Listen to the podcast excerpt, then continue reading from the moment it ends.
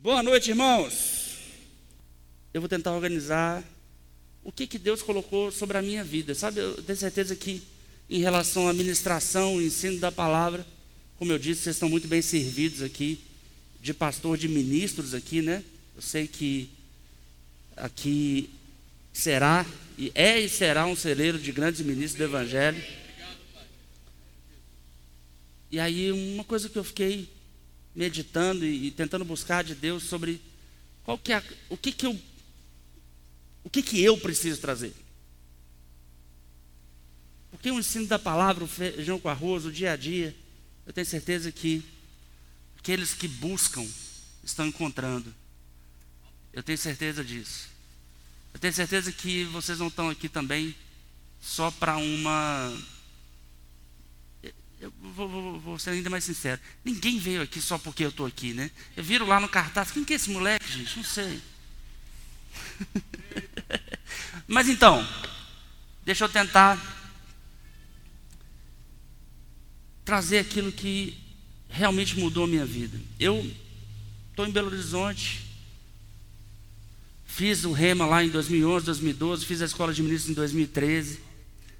No final do ano de 2015, nós fundamos a editora Reinar, que é uma das editoras que assessoram o Ministério Verbo da Vida com os livros. Eu sou editor-chefe da editora Reinar. Por causa disso, eu entrei no mercado de tradução de livros e revisão de livros. 2017, 2018, principalmente, quando eu estava ainda estabelecendo a obra lá em Montes Claros, eu mergulhei muito nessa área. Eu traduzi muito livro, eu li muito livro. Eu devo ter lido uma média de 50 livros por ano nessa época. Não, não, não invejem, porque tem muito livro ruim, mas eu li muito livro bom também. E eu acabei conseguindo estourar um pouco a bolha, porque eu nasci de novo no Ministério Verbo da Vida. No início eu só queria ler coisa nossa, eu só queria receber coisa nossa. E é maravilhoso, a gente está servido de palavra de uma forma excepcional. Mas eu tive contato com alguns clássicos da literatura cristã que eu nunca tinha tido. Né? Eu tinha contato com os clássicos da palavra da fé. E aí, um dia, eu estava traduzindo para o inglês uns devocionais de um pastor lá da Bahia, não é do nosso ministério. E ele citou muito um cara chamado Leonard Ravenhill. Alguém conhece, ouviu falar? Alguém aqui? Leonard Ravenhill. Ele escreveu um livro chamado por que tarda o pleno avivamento? Alguém já leu esse livro? Já leu? É bom? Eu nunca li. Eu nunca li. Eu sei que é um clássico, mas eu vi várias citações desse livro. E eu queria que você focasse no título do livro. Porque o título do livro me deu um soco no estômago. Por que tarda o pleno avivamento?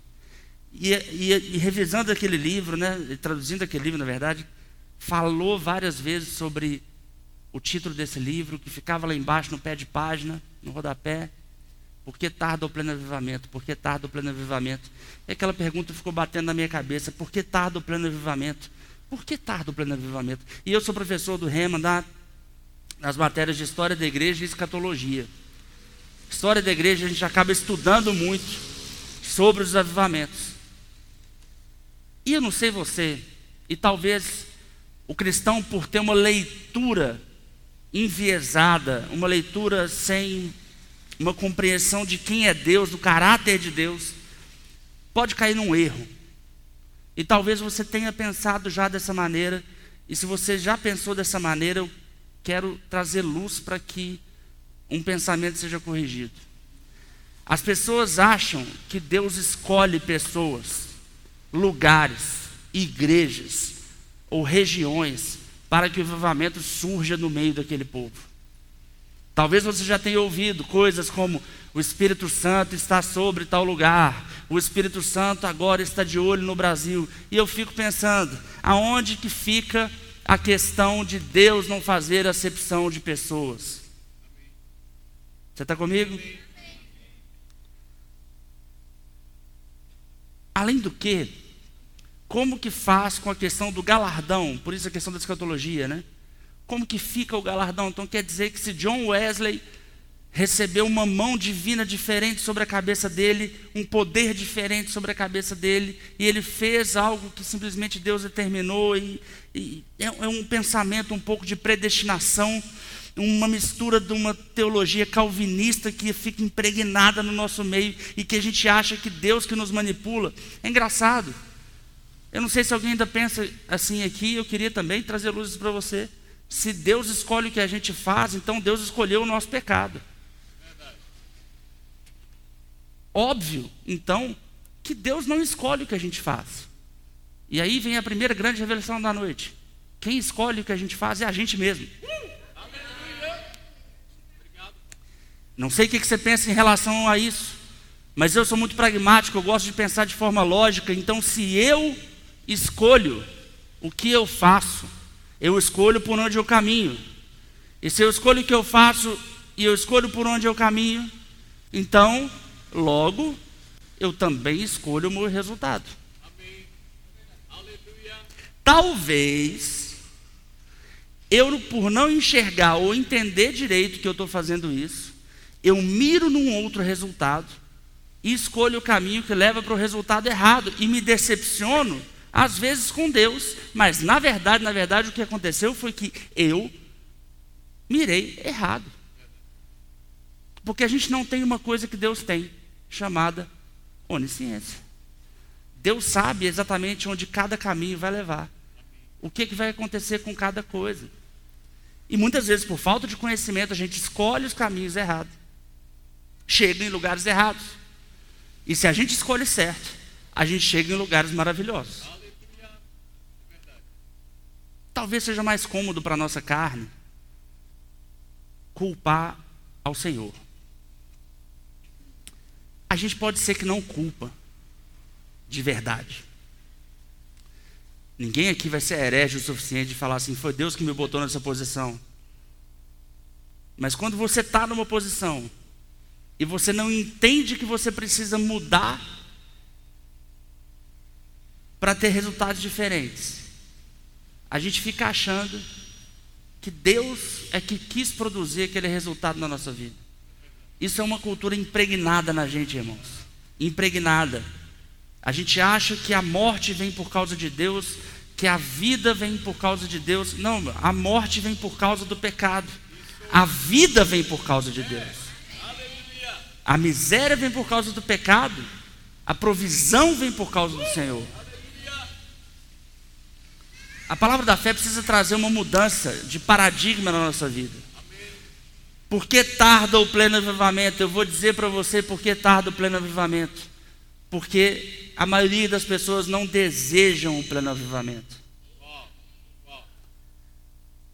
Que isso, pastor? É claro que elas desejam o pleno avivamento. Se você perguntar para qualquer cristão se ele deseja estar envolvido no avivamento, é claro que qualquer cristão vai dizer que quer estar envolvido no avivamento. Deixa eu fazer uma, uma, uma, uma pequena enquete aqui.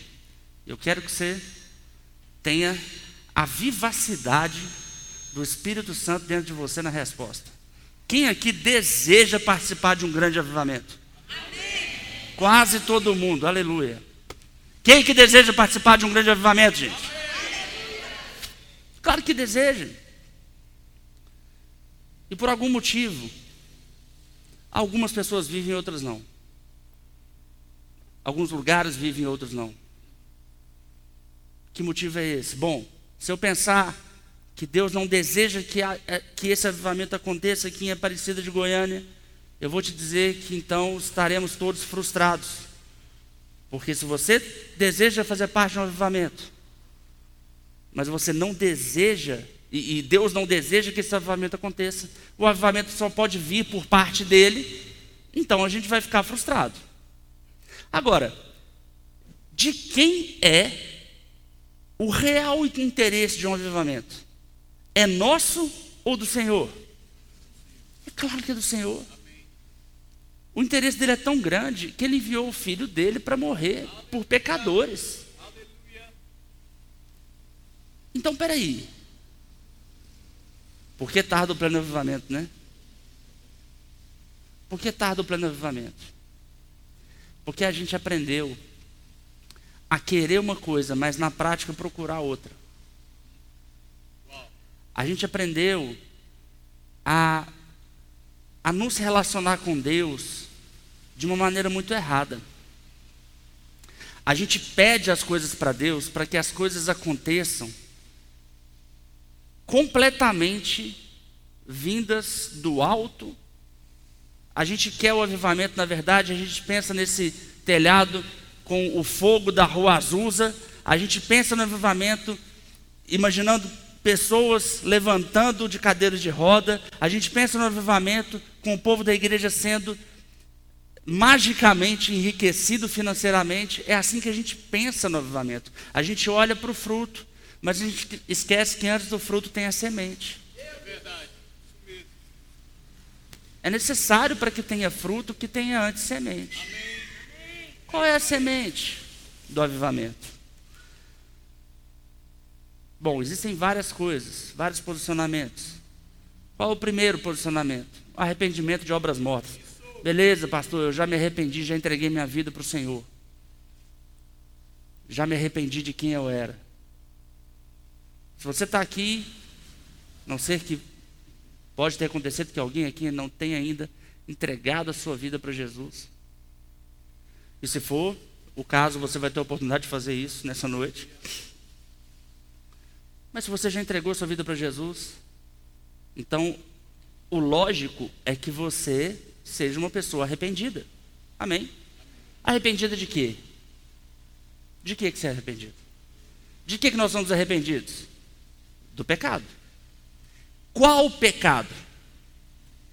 Especificamente. Eu não vou perguntar um a um, na verdade, não vou perguntar para ninguém. Mas eu vou dar a resposta de todo mundo. Pelo menos a resposta correta. Porque a gente acha que o pecado é beber, fumar e dançar colado. A gente acha que o pecado é usar roupa curta, é ouvir música do mundo. A gente aprendeu que pecados são esses pequenos sintomas e que alguns deles nem pecados são. É simplesmente uma prática religiosa. A gente aprendeu errado o que era pecado. A gente aprendeu na Bíblia do fariseu o que é, o que é ser pecador. Mas na verdade, o pecado não é nada disso. O pecado é a gente viver segundo a nossa própria vontade. O pecado é Deus querer que eu faça uma coisa e eu querer fazer outra. E eu querer fazer essa outra coisa e querer que Ele abençoe o meu caminho. Eu sei que isso já foi um ensinamento cristão evangélico de muitos anos. E como é difícil arrancar isso do meio das pessoas. E talvez eu esteja, esteja aqui de uma forma pretensiosa, tentando arrancar esse ensinamento de alguns corações, não sei, de verdade. Essa é a vantagem de não conhecer as pessoas aqui. Espero poder ter a oportunidade de conhecer mais vocês. Mas por não conhecer, eu posso falar isso ao vento e aí recebe quem quiser, quem puder, e de verdade, de coração aberto. Eu tenho pessoas na minha igreja lá em Montes Claros que já chegaram para mim e falaram isso. Pastor, eu aprendi lá pelo livro de Provérbios que eu apresentaria meus planos ao Senhor e Ele abençoaria meus planos. Entendi. A gente precisa entender várias coisas. E eu não quero, e eu não tenho tempo para ensinar sobre revelação progressiva, sobre o objetivo de cada texto de cada livro, sobre essa mania que a gente tem de pensar textos para fora da escritura para fazer a nossa vontade. Mas deixa eu te dizer uma coisa: Jesus Cristo, o perfeito, falou que não veio fazer a vontade dele, sim a vontade do Pai. Ele orou até suar sangue para pedir para Deus não, não mandar ele fazer aquilo. E a gente acha que com a gente vai ser diferente. Mas não é isso que eu vejo na vida do apóstolo Paulo, não é isso que eu vejo na vida da, dos cristãos que fundamentaram a igreja, e não é isso que eu vejo na vida de cada um que participou de um grande avivamento. A gente vê na Bíblia as perseguições, e é claro, irmãos, ninguém deseja perseguição. Só que a gente tem que estar pronto para passar pela perseguição. Se a gente deseja ter o resultado do avivamento. A gente tem uma geração, não estou dizendo sobre aqui, mas sobre a cultura vigente. Uma geração mimada, que quer ter o resultado sem pagar o preço. Não, mas Jesus já pagou o preço por mim. Sim, Jesus pagou o preço que abriu um caminho possível. Um caminho que antes era impossível. Era impossível a gente se justificar, agora é possível. Porém, é importante agora que a gente tome a nossa cruz. Existe uma cruz para ser tomada. Aleluia. Hoje é dia de ceia. Que bom dia para falar sobre isso. Existe uma cruz, irmãos. E eu não estou falando que você vai ter que ajoelhar no milho. Eu não estou falando, pelo amor de Deus, não precisa. Eu não estou falando que você vai ter que pagar preço de jejum e oração. Jejum e oração é importante, mas não é disso que eu estou falando. E quando eu começo a falar sobre isso, você vai começar a entender como a religião, ou a religiosidade antiga, é uma meta muito baixa, um sarrafo muito baixo para a gente pular. Aleluia. Porque se eu falar assim, para você ter tudo que você deseja em Deus, basta que você faça um jejum de 21 dias. Eu tenho certeza, todo mundo aqui consegue fazer. Mas se eu disser, não, você precisa abandonar a sua vida, o seu emprego, a sua família, para fazer o que Deus quer que você faça. Talvez muitos vão falar assim, Senhor, mas deixa eu só ir sepultar meu pai. Aleluia, ficou quieto de repente.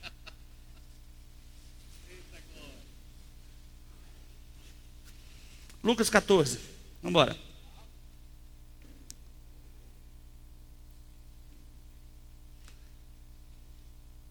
Diga comigo, Deus é bom.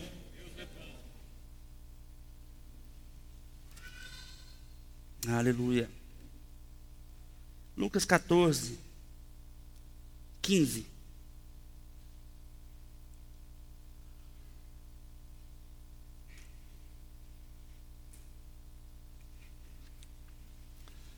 Vai dizer assim: ao ouvir isso, não, mentira, 14. Feliz será você, porque este não tem como retribuir. A sua recompensa virá na ressurreição dos justos. Ao ouvir isso, um dos que estavam à mesa com Jesus disse-lhe: Feliz será aquele que comer no banquete do reino de Deus. Jesus respondeu: Certo homem estava preparando um grande banquete e convidou muitas pessoas. Na hora de começar, enviou o seu servo para dizer aos que estavam sendo, aos que haviam sido convidados, perdão. Venham, pois tudo já está pronto. Versículo 18, mas eles começaram um por um a apresentar desculpas. O primeiro disse: Acabei de comprar uma propriedade e preciso ir vê-la. Por favor, desculpe-me. Outro disse: Acabei de comprar cinco juntas de bois Estou indo experimentá-las. Por favor, desculpe-me. Ainda outro disse: Acaba de me casar, por isso não posso ir. O servo voltou e relatou isso ao seu senhor. Então o dono da casa irou-se e ordenou ao seu servo: Vá rapidamente para as ruas e becos da cidade e traga os pobres, aleijados, cegos e mancos. Disse o servo que o senhor ordenou foi feito e ainda há lugar. Então o senhor disse ao servo: Vá pelos caminhos e valados e obrigue-os a entrar para que minha casa fique cheia. Eu lhes digo: nenhum daqueles que foram convidados provará do meu banquete. Aqui é claro que ele está falando sobre essa ideologia, esse pensamento do farisaísmo. Aqueles que foram chamados para poder promover o avivamento e que ficaram ali é, é, é meio que presos na sua própria vontade. Agora eu não posso ir agora não vai dar. Versículo 25. Diz assim: Uma grande multidão ia acompanhando Jesus. Este, voltando-se para ela, disse: Presta atenção no que Jesus diz no verso 26, gente. Se alguém vem a mim, alguém aqui chegou a Jesus? E ama o seu pai, sua mãe, sua mulher, seus filhos, seus irmãos e irmãs e até sua própria vida mais do que a mim, não pode ser meu discípulo. E aquele que não carrega sua cruz e não me segue, não pode ser meu discípulo. Deixa eu te explicar uma coisa: a palavra discípulo, ela pode ser facilmente relacionada com a palavra cristão. A palavra cristão surge em Antioquia, nesse momento, todo seguidor de Jesus era chamado de discípulo. A gente achou, por algum motivo, que discípulo era só os doze. Que discípulo é só o pastor. Não, irmãos. Discípulo sou eu e você. Amém, amém. Você é tão discípulo quanto eu. Entenda com inteligência o que Jesus está dizendo aqui. Ele não está falando que você tem que não amar seu pai e sua mãe. Afinal de contas, Jesus manda amar até o inimigo. Ele só está organizando uma ordem de prioridade. Quem que a gente deve amar primeiro? O propósito. O propósito de Deus, ele tem que estar sobre todas as coisas. Sobre qualquer coisa. E é engraçado porque talvez você vai entender um pouco e se eu estiver falando com você, permanece do jeito que você está, finge que está tudo bem, deixa a coisa mudando por dentro. Mas irmão, o tanto de gente que dá esse tipo de desculpa para não se envolver com as coisas do Senhor não está no gibi. Não, ó, eu. Vamos lá. Lá na minha igreja, lá na minha igreja, viu? Aqui, vocês fazem como vocês desejarem. Lá na minha igreja, eu tenho pregado uma coisa. Eu sei que hoje é o primeiro culto do ano. Eu sei que nós temos aqui culto terça, quinta e domingo. Não é isso? É muito culto, irmão? Mas tem que escolher um, né?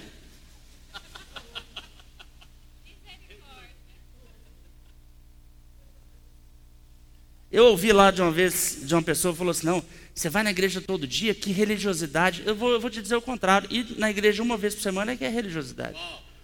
Você está indo para quê? Irmão, o que, que a gente está fazendo aqui? Você está vindo aqui mostrar para Deus que você está aqui? Bobagem. Ele vê por dentro. Ele não vê por fora, ele vê por dentro. Se você está aqui sentado, mas por dentro você está em pé, não adianta. Se você está aqui sentado, mas ah, eu não tenho certeza se eu, se eu quero participar desse negócio, deixa eu ver Ô oh, Jesus, deixa eu te falar um negócio. Sabe qual é o problema? Vou falar com o pastor que você me ouve na conversa pastoral aqui.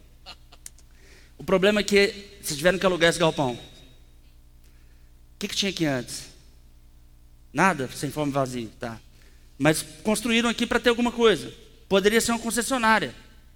Poderia ser um banco. Poderia ser uma loja de flor. Pode ser uma, poderia ser uma boate. Aprove ao Senhor que foi uma igreja. Mas por causa disso, a gente fica confuso sobre o objetivo da igreja. Porque a gente fica achando que igreja é comércio. E que eu sou o vendedor e você é meu cliente. Não é não, irmão.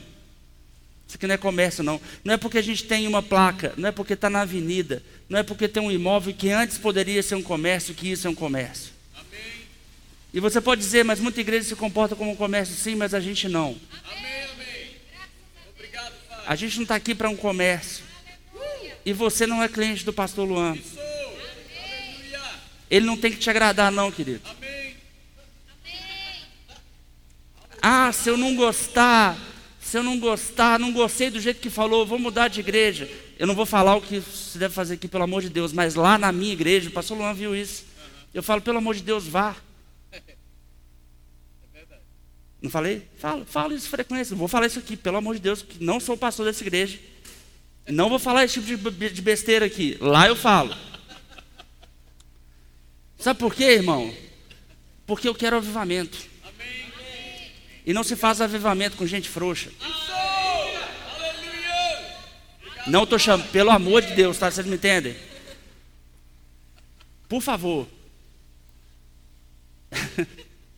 A gente faz avivamento com gente comprometida. É isso aí. Amém. Mas eu sou cheio de dons, pastor, você vai me perder? Eu, eu, o dom vem dado por Deus. A gente precisa do coração. Deus pega qualquer um, qualquer um. Enche ele de dom, se ele tiver gana, vontade de avivamento, força no propósito, qualquer um. Pode ser enriquecido. Gente, eu tenho uma turma lá, Pastor Luan, conheceu. Gente que chegou na igreja completamente quebrado. Tem um irmão lá que ele chegou faturando na empresa dele, faturando, faturamento bruto. Eu vou falar os números porque eu sou conselheiro da empresa hoje e ele fala esses números pregando também, é meu pastor auxiliar hoje. Ele chegou faturando 5 mil reais por mês total na empresa dele. Ficava para ele menos de mil. Quebrado, liso. Pastor, me ajuda, ajuda. Vai servir no diaconato. O que, que tem a ver servir no diaconato? Você tem que aprender a servir. Para aprender a entender o que, que o, o seu colaborador passa te servindo. A empresa dele começou a crescer, ele começou, ah não, agora tá bom, pastor, não sei se vai dar, eu tô, eu tô trabalhando muito, eu não sei se vai dar para continuar cumprindo as escalas. Eu falei, pronto, é assim que o crente fica. Porque ele chega para o Senhor quebrado, a prática da palavra faz ele se levantar um pouco, depois ele fala assim, pronto, não preciso mais, tá bom. E aí ele, pum, cai de novo. Aí ele fica achando que a vida do crente é essa. Sobe, desce, sobe, desce. Não é não, irmãos. É porque Deus não sobe, a gente vai e pula. Deus levanta a gente, a gente vai lá e cai de novo. Botei o dedo na cara dele e falei assim: Você quer cair de novo? Se quiser, sai do, sai do diaconato.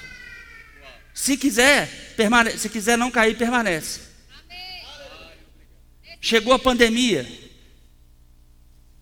E agora, pastor, o que eu faço? Falei, agora a gente acelera, sabe por quê? A gente está em Cristo. A pandemia ameaçou o povo com miséria. Mas se você ficar em casa e não trabalhar, você vai quebrar. Mas também se você for para a rua, você vai pegar o corona e vai morrer. Ele ameaçou com miséria e com doença. A matemática minha foi simples. Jesus me livrou do poder da morte Obrigado. e da miséria. Aleluia. Não entendo o que vai acontecer, mas vai dar certo. E não só ele, mas alguns empresários que, que estavam lá, todos cresceram durante a pandemia.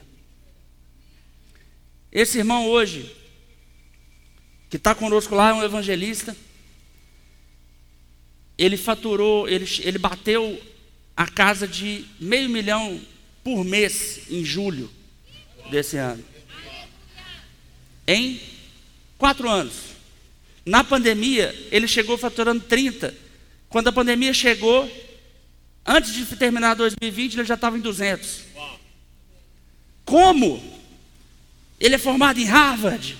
Ele, por acaso. Não, irmãos. Sabe o que, que ele fez? obedeceu e foi guiado pelo Espírito. Se envolveu com a obra. Se submeteu. Eu estou dando um exemplo, eu posso dar 15. Porque eu tenho outros exemplos ruins também. Gente que pegar. Teve tinha um cara que estava. Deixa eu ver se eu posso falar. Posso. A vida inteira com um problema judicial eu comecei a, a, falar o que ele tinha que fazer, ele começou a fazer, saiu um milhão de reais para ele do negócio da, da justiça. O que, que ele fez? Pegou o dinheiro e foi embora. Seis meses depois ele perdeu. Foi empreender, fazer a vontade dele. Falei, cara, não vai. Ele foi lá para o sul do Brasil. Falei, cara, o que você está indo fazer lá? Tem nem verbo da vida na cidade que você vai? Foi Deus que te mandou? Não, mas é porque pela minha família. Não, porque lá é uma cidade melhor para os meus filhos. Falei, cara, tu está usando uma desculpa que Jesus falou que já não dava para usar.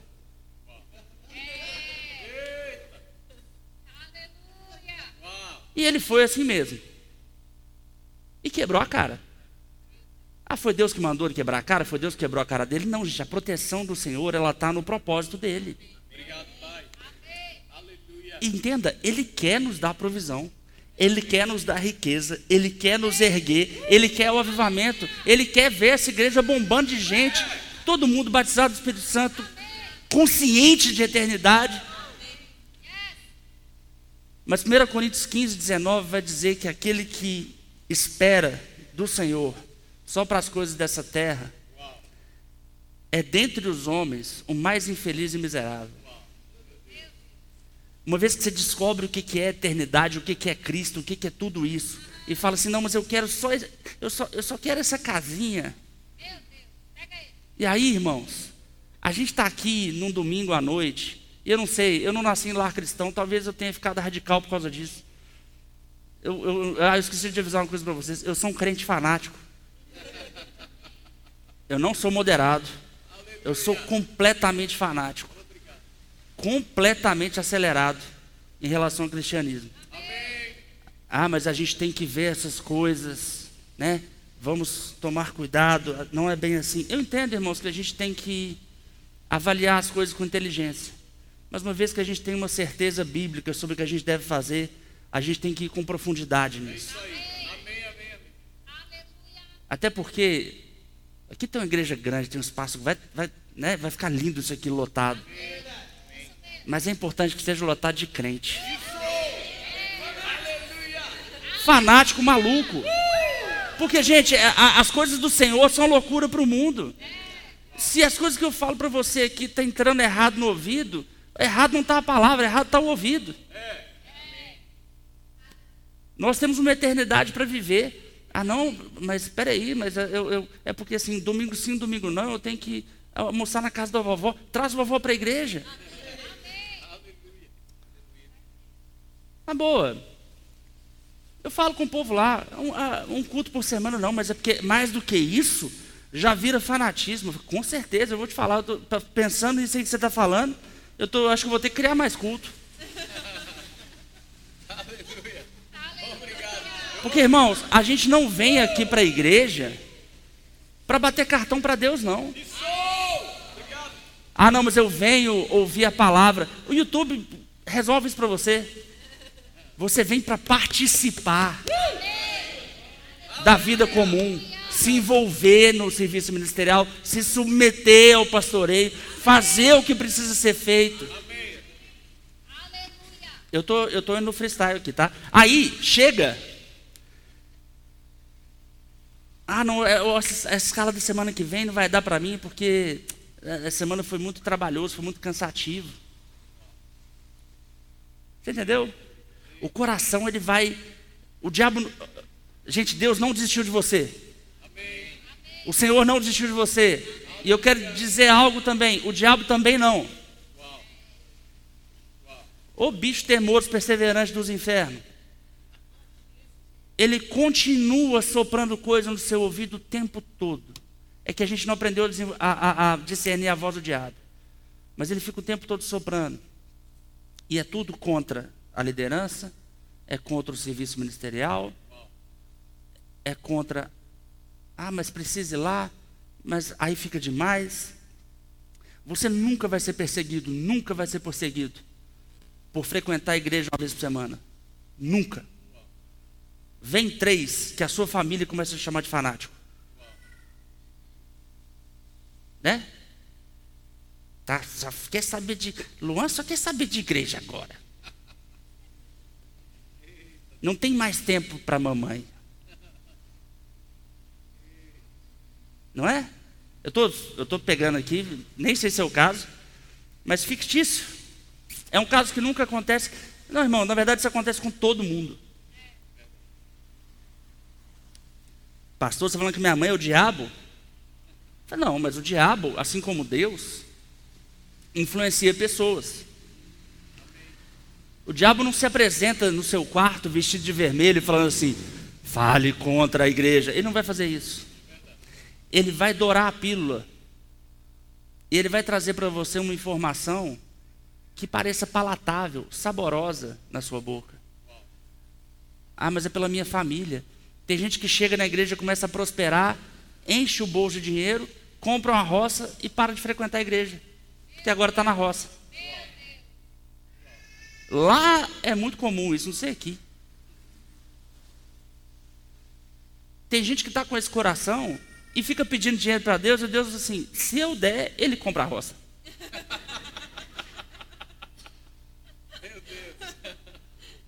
E deixa eu te falar uma coisa: não é todo o dinheiro que vem de Deus, não.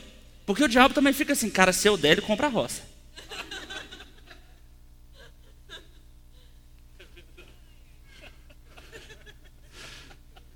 A gente acostumou a achar que todo dinheiro vem de Deus. Não é não, gente. O diabo, para Jesus, ele fala assim, então, se ajoelhe diante de mim, me adore que eu te dou todos os reinos da terra. O que, que é uma roça para quem estava oferecendo o mundo inteiro? Recebi uma bênção financeira. A bênção financeira. Ih, eu estou careca de ver gente que recebeu bênção financeira que tira o cara do culto, porque agora está trabalhando no horário doido. Que bênção que foi essa, irmãos? Bênção que vai te tirar. Ah, mas, pastor, mas você está dizendo Você não acha que eu posso ser espiritual na minha casa? Porque assim, eu não acredito nesse negócio de igreja, não. Igreja foi uma invenção humana. A palavra diz, Jesus disse, que onde tiver dois ou três, ali estaria uma igreja. É isso que está escrito? Jesus disse isso, gente? Tem certeza? O que, que ele falou? Ele estaria no meio deles. O que, que é a igreja? Não, a igreja não é esse templo, não é esse prédio. Realmente não é não. Quem é a igreja? Somos nós. Não, mas a gente pode ter assim, uma igreja assim que, que, que flua, que seja orgânica, assim, que nós somos, entendi, uma igreja sem pastoreio, sem os dons, sem submissão e sem dízimos e ofertas. Entendi. Essa é uma igreja que o diabo adora. Porque é uma, é uma igreja sem nenhum sofrimento. É uma igreja que eu posso. É, é, é o sonho de todo preguiçoso, ter dinheiro sem trabalhar. Aleluia. Eu gosto de pensar como o diabo às vezes, sabe? Se eu fosse o diabo, eu atacaria os pilares mais importantes. Mais importantes. Eu atacaria a questão financeira, dízimos e ofertas, porque com isso eu seco a fonte de financiamento do Evangelho. Porque se a gente só está pregando essa palavra aqui na língua portuguesa, com uma Bíblia na língua portuguesa, porque pessoas lá atrás investiram em missões. A gente tem esse testemunho bíblico. A igreja de Filipos, a gente tem uma gratidão para a igreja de Filipos, já pensou nisso? Porque eles sustentaram o ministério do apóstolo Paulo. O que, que tem a ver? É que isso foi chegando até chegar aos confins da terra. Outros homens e mulheres foram fiéis em dízimos e ofertas para essa palavra chegar para mim. Aí ela chega para mim e eu falo: Ah, eu acho que não precisa de dízimo. Não precisa por quê, irmão? Ah, não, mas é, é porque tem que ser do, do, coração. Entendi. Aí o seu coração recriado, generoso no Espírito Santo, vai te mandar dar menos. Entendi. Eu parei com esse negócio, pastor. Parei. Tinha gente que chega para mim e fala assim, pastor, eu estou tendo a direção de Deus, eu não sei. É, ai, é, é, aí a, a, a direção que vem de Deus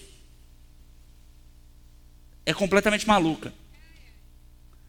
Ah, o Senhor está falando para eu dar um tempo na igreja. Ah, o Senhor está falando isso.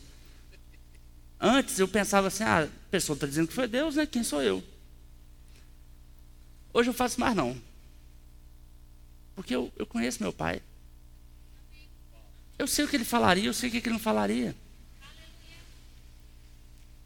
Sabe, o povo que me conhece lá na igreja, se você chegar para eles e falar uma coisa que eu certamente não falaria, eles vão, eles vão te corrigir, vão falar assim: não, não, Pastor Paulo jamais falaria isso. Mas por que, que a gente não faz isso com Deus? Não, é, é Deus está me dando a direção aqui de. Não, Deus está te dando essa direção, não. Eu, agora a pessoa pode ficar com raiva de mim que eu falo. Não, isso não vem de Deus, não, irmão. Mas você está achando que você entende mais de Deus do que eu? Não, estou achando, não, estou vendo agora. Eu não sou um filho preferido, tá? Não sou. Deus não me ama mais do que ama outras pessoas. Mas eu sei quem é meu pai.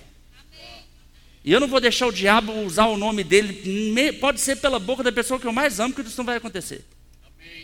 Eu vou proteger aquilo que o meu pai fala. O povo gosta de pecar e falar que foi Deus que mandou pecar. Isso não acontece, nunca aconteceu e nunca vai acontecer. Nossa, pastor, dura essa palavra. Pois é. Onde que eu ouvi isso antes?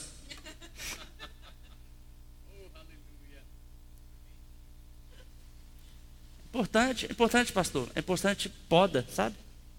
Não sei se você lembra de João 15. O pessoal fala sobre poda e sobre corte. O corte também faz a, a árvore crescer mais forte. Poda para a gente dar mais fruto. E o que não dá fruto nenhum é melhor cortar mesmo. Tá? Eu acho. Estou falando no meu caso. Não sou eu que tenho o facão, né? Claro. Mas a palavra que produz a poda e o corte. A palavra ministrada que produz a poda e o corte. É o Senhor que é o agricultor, né? A gente só tem que ter coragem de pregar a palavra como ela é. Amém. Avivamento é a vontade de Deus para todo mundo. Aleluia. Por que, que não acontece? Porque a maioria das pessoas só quer o fruto, mas não quer a poda. Ela quer o fruto, mas ela não quer ser podada. Não, eu quero. Eu, vou. Aí fica tentando negociar. Não, eu vou na igreja. Não, tá demais. Irmãos, eu não queria igreja, não. Eu não, não cresci em igreja, não. Tem aquela música do PG, né? Que é uma tradução. Que sejas meu universo, né? Quero dar, não quero dar-te só um dia na semana. Não vou cantar mais, não, senão todo mundo vai embora com razão. E eu lembro de eu recém-convertido na igreja, minha irmã tinha convertido há mais tempo.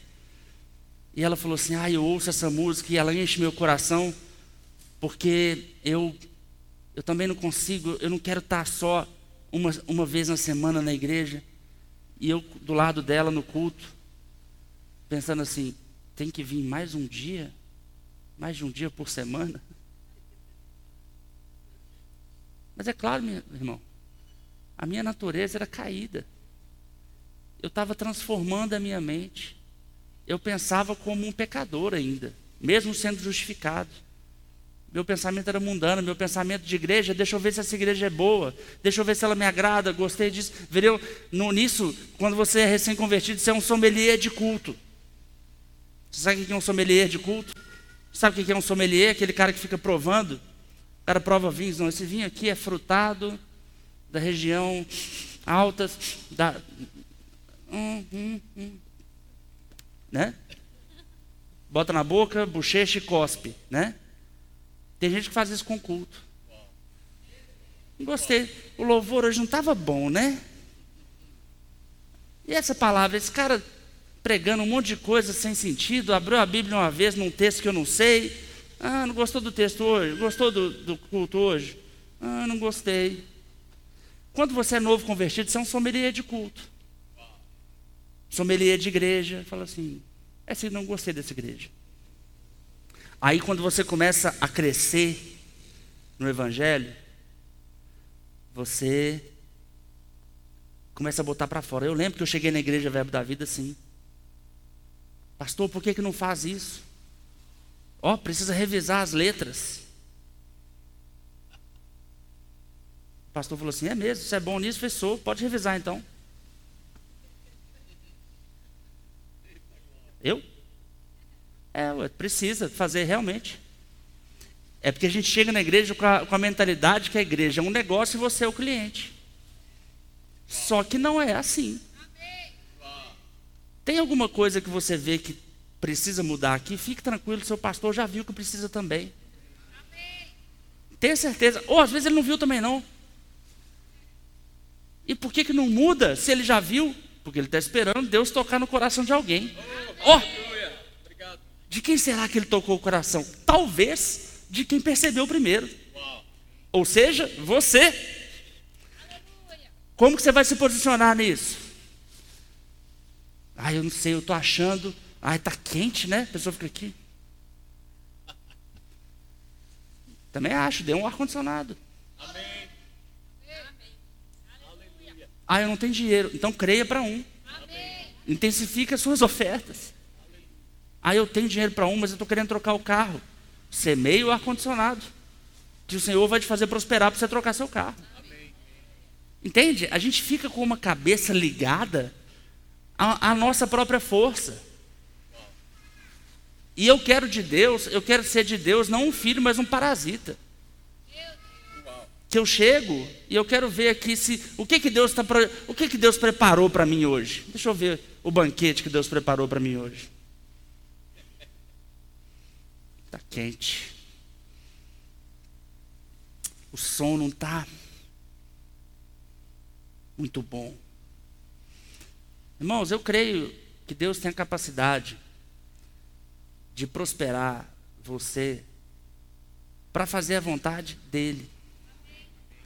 A vantagem é que quando você entra nesse sistema, você prospera muito mais nele do que prosperaria sozinho.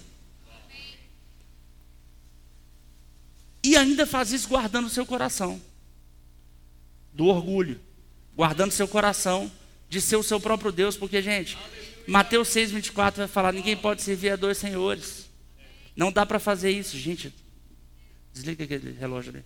Eu vou acabar. Não dá para servir a dois senhores.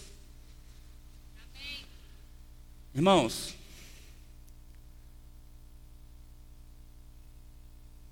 quando Jesus disse que não dá para servir, servir a dois senhores, se você quiser agradar um, você vai desagradar o outro.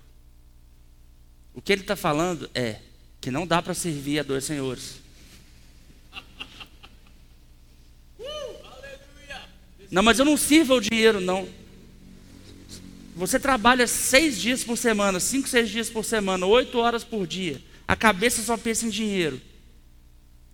E a, a sua ligação com a igreja é a ligação de um cliente. Quem que você acha que você está servindo?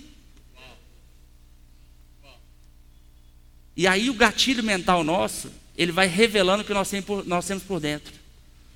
E eu falo, cara, mas você tem que preocupar em primeiro lugar com o reino de Deus, sua justiça, em primeiro lugar com a igreja. Aí você vai falar assim, mas como que eu vou me sustentar? E aí você vai perceber que a resposta já está ali. Eu vou me sustentar sendo sustentado pelo Senhor. Como que vai acontecer? Como que vai acontecer? Pronto, o nome disso é fé. Eu não preciso saber como que vai acontecer. Eu não estou te falando que você tem que largar tudo e vir para a igreja aqui na segunda-feira de manhã e falar, me demitir. Não é isso que eu estou dizendo, não. Eu estou dizendo um posicionamento do seu coração. Amém de não colocar dinheiro, empresa, negócio em primeiro lugar, não criar desculpa para não se envolver com a igreja. Ah, eu não posso fazer. Olha, vai dar certo.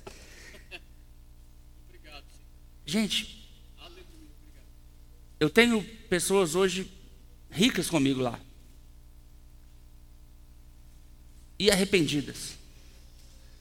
Elas não mandam na igreja, elas são corrigíveis. Eu corrijo com uma frequência brutal essas pessoas. Por quê? Porque elas sabem que elas foram enriquecidas pelo Senhor. Quem chega aqui achando que enriqueceu por si mesmo, não é uma bênção para a igreja. Porque a primeira vez que o pastor for te corrigir para te colocar dentro do evangelho, você acha que você é o Deus da igreja. Então eu vou mudar de igreja. Então mude, irmão.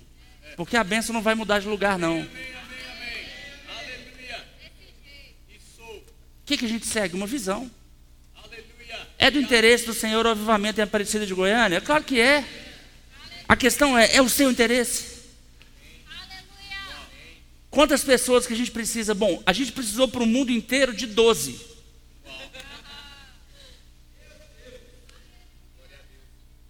Eu acho que isso aqui é o suficiente para pegar o Goiás inteiro. A questão é o quanto nós estamos comprometidos. 2023, a gente declarou, e eu creio no que a gente declarou, vai ser um bom ano, vai ser um novo ano. Mas vai ser um novo ano e um bom ano se a gente tiver novas e boas atitudes. Quais atitudes? De arrependimento. De quê? De eu fazer os meus planos e querer que Deus abençoe os meus planos. E eu nem sequer perguntar para Deus quais são os planos dele para minha vida. Sabe quais planos que ele quer? De expansão da palavra dele. Vai estar tá ligado aqui. Vai estar. Tá. Ah, não sei se não vai. Não, vai estar. Tá. Se ele te plantou aqui, se você é membro dessa igreja, vai estar tá ligado aqui. E eu não estou falando que o pastor vai mandar na sua vida, não. Até porque ele vai dar conta da sua vida. Se ele for um lobo. Eu sei que não é. Mas vamos supor que o pastor Luan amanhã enlouqueça. Enlouqueça. doido. E começa a fazer besteira. Se você está com o coração certo no Senhor e continuar orando pela sua liderança, o Senhor visita um anjo na casa dele para fazer ele se mudar, ou o Senhor dá um jeito de tirar ele daqui e botar outro. A questão é que a gente gosta de, de, de usar uma desculpa de, de bicho machucado, sabe? Ah, não confie em homens, confie no Senhor. Pois é, mas eu queria te lembrar uma coisa. 1 João 4,20 vai dizer que aquele que diz que ama o Senhor e não ama seu irmão é o quê? Mentiroso. João, João pegou pesado, né? E aí ele fala assim: como que você pode dizer que ama a um Deus que você não vê? Se você não consegue amar um irmão que você vê. Ou seja, o nosso relacionamento com Deus é espelhado pelo nosso relacionamento com os irmãos.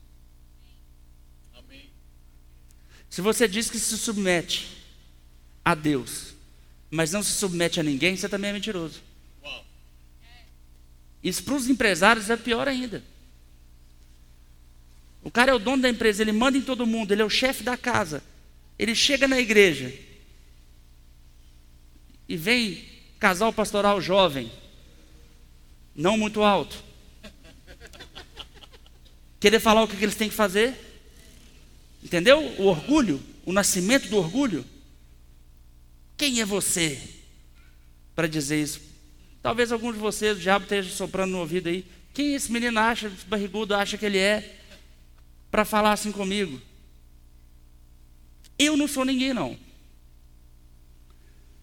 Mas o Deus que habita em mim e a palavra que eu carrego tem uma autoridade que vai ser vista na eternidade. E eu vou dar conta de cada palavra que eu falo. E eu estou pronto para dar conta de cada palavra que eu falo. E de cada atitude que eu falo. Você está pronto para dar conta de cada atitude e palavra que você fala? Porque vai chegar um momento em que todas as coisas vão ser reveladas. O motivo de todas as coisas vão ser reveladas. Deixa eu te falar, está muito perto. É tempo de aceleração. A gente não tem tempo de. Ai, a gente vai. Vamos pensar daqui a 30 anos. A gente não tem 30 anos, não, irmão. Eu não estou marcando data para a volta de Jesus, não, mas eu não estou crendo que a gente tem mais do que. Muito tempo, não. E pode ser domingo que vem. Pode. Pode ser hoje na hora da janta. Pode ser que. Pode ser, pode ser, eu não sei quanto que vai ser. Você também não sabe. Eu só sei de uma coisa: a cada dia que passa, a gente está ficando mais perto e não mais longe. Ou seja, é melhor arrumar meu coração agora. É melhor arrumar meu coração agora. E eu tenho percebido um tempo de aceleração. Tem coisas acontecendo lá na igreja que eu esperava experimentar daqui a cinco anos. A gente está alimentando Agora, recebi a notícia essa semana, a gente vai começar a alimentar mais de 200 famílias pelo nosso projeto social. Nós somos uma igreja desse tamanho aqui. Mas Deus foi dando ideias, estratégias. Pastor Luan viu algumas delas lá. Sabe por quê, pastor? Eu comecei a falar. Eu vou estar no centro de um avivamento. Eu vou estar no centro de um avivamento. Eu vou estar no centro de avivamento. Marcos 11, 23 fala que se você falar a esse monte, a gente acha que a fé move montanhas, né? Não é a fé que move montanhas, são as palavras que movem as montanhas. São as palavras ditas com fé que movem as montanhas. E eu falava, eu vou ter a maior assistência social do norte de Minas. E eu já tenho. Mas eu tenho falado coisas piores. mais graves. Eu vou erradicar a fome no norte de Minas. Pastor, você é maluco? Claro que eu sou. Eu já falei isso há muito tempo aqui. E eu sirvo, se, se eu creio que eu sirvo a um Deus impossível, pastor, mas quem devia fazer isso era o governo. Sim, nós somos o governo. É isso aí. Obrigado, Pai. O governo está sobre os seus ombros. Ele é o cabeça, os ombros é nós mesmo, gente. O governo está sobre a gente. Alimentar o povo não é, não é, pauta de partido nenhum, não, é pauta da igreja. Assistenciar o povo é pauta nossa. Não vou deixar ninguém sequestrar isso, não. Isso é nosso, é a gente que tem que fazer. Tem que ensinar a pescar, tem que ensinar a pescar também, nós vamos fazer isso também. E as escolas, pastor, você não está com medo agora? Não tem não, porque eu vou ter uma escola lá, eu vou ter uma rede de instituição lá. E a gente já vai começar com essa semente esse ano, e ano que vem a gente já está com uma escola funcionando lá. Você vai ter notícia disso aqui. Eu sou completamente doido, graças a Deus. Para o mundo. Porque eu decidi não viver para mim mesmo. Você talvez nunca ouviu falar de mim. E eu espero até que fique assim por muito tempo, porque eu não quero fama, eu não quero. Eu nem sou o melhor pregador, você percebeu, mas eu carrego uma visão. E eu vou ver essa visão acontecer. E eu falo com o pessoal lá. Vocês vão ver acontecer também. Vocês podem ver acontecer sendo parte dela e aproveitando os benefícios. Ou vocês podem ver acontecer do lado de fora falando assim: não é que o cara falou e aconteceu mesmo? Porque ela vai acontecer, gente, independente de quem pegar junto. Independente de quem pegar junto. Ela vai acontecer pela perseverança daquele que carrega a visão. Então, pastor, você tem uma visão no seu coração que eu sei. Persevera nela. Firme. Com a firmeza que você aprendeu do pastor Bud. Andou com ele, conviveu com ele. Anda nela. Essa turma aqui são seus colaboradores, cooperadores em Cristo. Não são clientes, não. E aí, quem é cliente é bom que procure outra freguesia. Mas quem é cooperador, ajunte-se. É porque, irmão? Porque vai acontecer. Vai acontecer. Vai acontecer. E vai passar vai passar por você se submeter, vai passar por você ser fiel. E eu tenho certeza, assim, eu, eu, eu poderia passar horas fundamentando isso biblicamente, mas você vai ter isso aqui com o pastor Luan. E eu sei que eu não preciso fazer isso. Porque quando eu falo uma palavra inspirada pelo Espírito, no seu coração, você que está arrependido, você que ama o Senhor, sabe que o que eu estou falando é verdade. Os fariseus ouviam Jesus falar as maiores coisas, viam Jesus fazer as maiores coisas e ficavam assim: será que esse cara é filho de Deus mesmo? Agora os outros arrependidos olhavam e falavam assim: cara, esse cara é o filho, ele só pode ser o filho de Deus. Aleluia. Obrigado, Pai. Obrigado. Então eu ministro hoje para os filhos de Deus. Amém. Hoje nós vamos fazer uma ceia como filhos de Deus. Amém. Queria chamar o pessoal da música aqui, por favor. Se deixar, eu, não, eu vou até nove.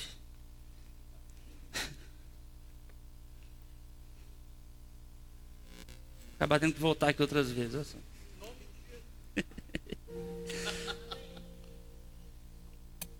Obrigado novamente, pastor, por, pela oportunidade de, de falar com o seu povo. Irmãos, eu espero que vocês estejam me ouvindo com o coração aberto. Às vezes eu falo umas coisas meio duras, eu sei disso. Mas eu, eu não fui chamado para ser cópia de ninguém também, entendeu? Às vezes eu queria muito ser aquele pregador que fica declarando bênçãos sobre a sua vida. Mas é isso que eu estou fazendo essa noite, tá? Eu só estou dizendo o que, que você tem que fazer para chegar lá.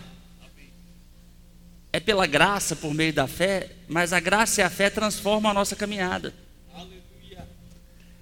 E talvez você você está há muito tempo pensando assim, por que, que algumas coisas acontecem com outras pessoas e não acontecem comigo? Você já passou por esse questionamento? Você já questionou? Por que não eu? Você já questionou? Por que, que acontecem coisas ruins com pessoas boas?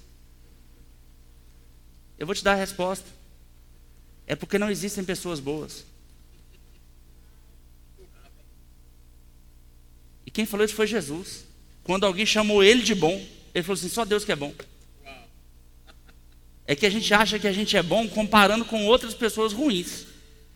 Então, já que eu não mato, eu sou bom. Não, irmãos. Todo mundo que vive para a sua própria vontade é ruim. O arrependimento que a gente usa não é o arrependimento de coisinhas que a gente faz ou deixa de fazer. O arrependimento que a gente tem que absorver para viver um novo 2023 é um arrependimento de propósito. Eu me arrependo do propósito vazio e morto que eu tinha, de sucesso pessoal, de finança pessoal. Ah, pastor, mas eu, é, é, é pecado desejar isso? Não, é pecado viver por isso. Agrada-te do Senhor e Ele satisfará os desejos do seu coração. É pecado querer trocar de carro? Não. É pecado viver para trocar de carro. É pecado querer morar na casa melhor? Não, eu moro num apartamento de cobertura maravilhoso. Mas não vivo por isso. Eu abandono a oportunidade de ganhar dinheiro todo dia. Porque eu não vivo por ganhar dinheiro. Todo dia. Eu vivo pelo Senhor e o Senhor me sustenta sobrenaturalmente de várias maneiras. E eu sei que é muito chato ficar ouvindo isso sem nunca ter vivido. Eu já passei por isso. Mas eu quero te dizer que você pode passar, talvez não pelas mesmas experiências, mas por outras experiências tão fantásticas quanto. Quando você quiser viver pela fé e dar o passo. E que privilégio estar tá aqui no primeiro culto do ano, pregando essa mensagem. Sabe por quê? Embora os dias pareçam parecidos, quando a gente troca de ano, tudo muda, né? Começa escola nova, novo período na faculdade, um monte de novos, novos ciclos. A gente pode decidir um novo ano hoje. Talvez você estava com um monte de plano diabólico no gatilho. Diabólico que eu estou falando, não é matar, roubar e destruir, não, mas é que te levaria a sofrer roubo, morte e destruição. Achando que aquilo era de Deus. E o Senhor está botando a mão em você agora falando assim: peraí, me ouve primeiro.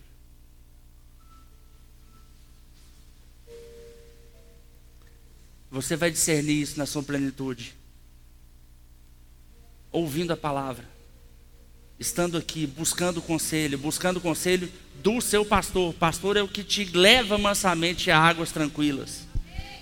É o que te guia a passos verdejantes. Ah, mas eu acho que eu sou melhor do que ele. Por que, que a gente não busca conselho pastoral? Porque a gente olha para a pessoa. Eu sou mais velho, eu sou mais rico. Ah, eu estudei tal coisa, ele não conhece a minha vida. Irmãos, o diabo joga esse monte de coisinha para tentar te tirar de perto de quem vai poder te colocar dentro do chamado. Não cai nessa. Submeta-se, humilhe-se debaixo da poderosa mão de Deus. Humilhe-se. Não são os humilhados que são exaltados, não, são aqueles que se humilham a si mesmos. Escolha a oportunidade de se humilhar. A igreja é cheia de oportunidade de se humilhar. Trabalhar no departamento infantil é uma humilhação boa. Ninguém está te vendo lá. Quem está lá com as crianças hoje está perdendo o culto. Está perdendo muita coisa não, mas está perdendo. Quem tem que chegar uma hora antes aqui, ninguém está vendo. Cara, mas isso tem um valor tão precioso.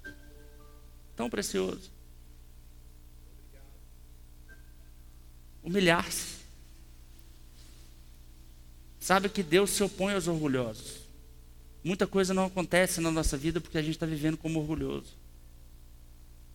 É necessário um arrependimento verdadeiro.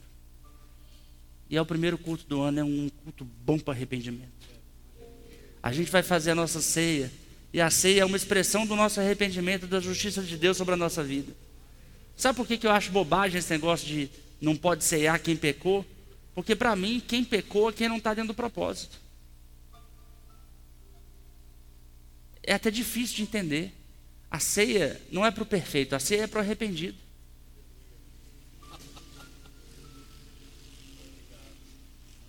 Ninguém vai ficar de fora.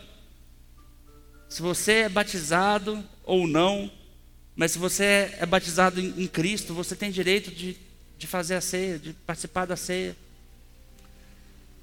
Eu não sei, não conheço todo mundo, mas eu sei que tem esse sofisma dentro do cristianismo, né? Eu, não, mas eu faço parte de outra igreja, não tem problema não. Você faz parte da igreja de Cristo. Você pode ser conosco. Se, se, a gente for arrebatado, vai ser todo mundo junto. Ninguém vai separar lá. Não, esse aqui é o pessoal do Verbo da Vida, aqui é a Assembleia. Não, é todo mundo junto. Amém.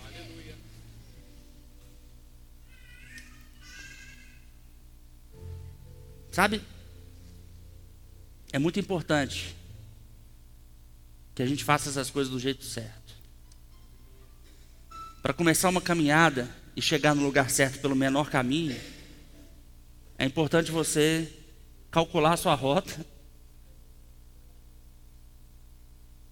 e andar na direção que Deus determinou para você andar, você vai chegar mais rápido. Hoje é dia 8 de janeiro. É um dia da gente calcular nossa rota. Vamos calcular nossa rota. Aonde que eu quero estar? No dia 31 de dezembro. Comece a fazer a sua vida por esses cortes. A começar de hoje. Vamos ficar de pé?